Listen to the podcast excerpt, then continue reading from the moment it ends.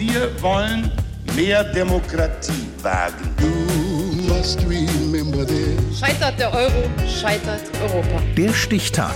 Die Chronik der ARD. 17. Mai 1952.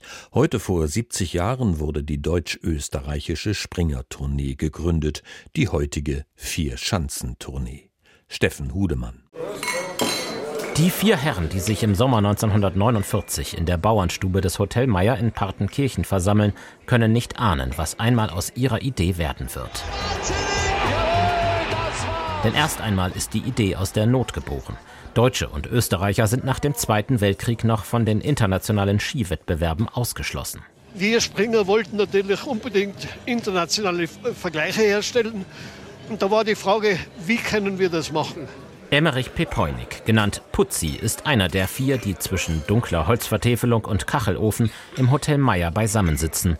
Zwei Deutsche, zwei Österreicher, eine Idee. So haben die gesagt, wir schließen uns zusammen zu einer Gemeinschaft, um dann die nötigen finanziellen Mittel auf mehrere Vereine aufzuteilen. Nach drei Jahren Planung stellen sie im Mai 1952 am Rande eines Nachtspringens oberhalb von Innsbruck ihr Konzept vor. Zwei Springen in Österreich, in Innsbruck und Bischofshofen, zwei in Deutschland. Neben der Olympiaschanze in Garmisch wird Oberstdorf als Austragungsort ausgewählt. Am 1. Januar 1953 ist es soweit. Die erste Vierschanzentournee beginnt. Der Österreicher Sepp Bradl ist der erste Gesamtsieger. Und nun Sepp Bradl. Höchste Konzentration, Absprung, weit, weit, weit da. Drei Jahre später, 1956, ist nun auch das Fernsehen live dabei. Das olympische Jahr hat begonnen. Auf der großen Olympiaschanze in Garmisch-Partenkirchen war die Sprunglauf-Elite aus sechs Ländern beim internationalen Neujahrsspringen. Die Sensation war das gute Abschneiden der bisher unbekannten Russen und des Ostzonenspringers Harry Glass. Auch der Stil der Springer unterscheidet sich noch sehr vom heutigen. Die Ski werden nicht in V-Form, sondern parallel zueinander geführt. Die Arme sind mal nach hinten angelegt, andere Springer fliegen mit in die Höhe gereckten Händen ins Tal. Unerreicht in ihrer Haltung sind die Finnen. Eino Kirjonen wird Zweiter, sein weitester Sprung 78 Meter. Nicht ganz so weit, aber noch schöner, noch ausgeglichener segelt sein Landsmann Hemmo Silvenoinen. Er holt sich den Sieg auf der Olympiaschanze. Dass Silvenoinen die Silvesternacht komplett durchgefeiert hatte, tut seiner Leistung am Neujahrstag offenbar keinen Abbruch. Später wird so etwas nicht mehr möglich sein, denn die Tournee wird immer professioneller. Die Fernsehübertragungen tragen zur großen Popularität des Wettbewerbs bei. In den späten 50ern dominiert DDR-Springer Helmut Recknagel die Tour.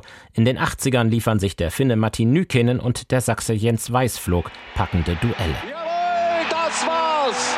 Das war auf alle Fälle der vierte Tourneesieg. Jens Weißflog, der größte Skispringer seiner Zeit. Die Vier-Schanzentournee wird ein Welterfolg. Mehr als 100.000 Zuschauer an den vier Schanzen und Millionen vor den Fernsehern verfolgen die Springen, die nun immer am 29. Dezember beginnen und am Dreikönigstag enden.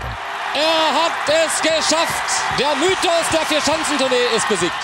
2002 gelingt Sven Hannawald erstmals der Grand Slam. Er gewinnt alle vier Springen in Oberstdorf, Garmisch-Partenkirchen, Innsbruck und Bischofshofen. Vier Orte, vier Springen, eine Tournee.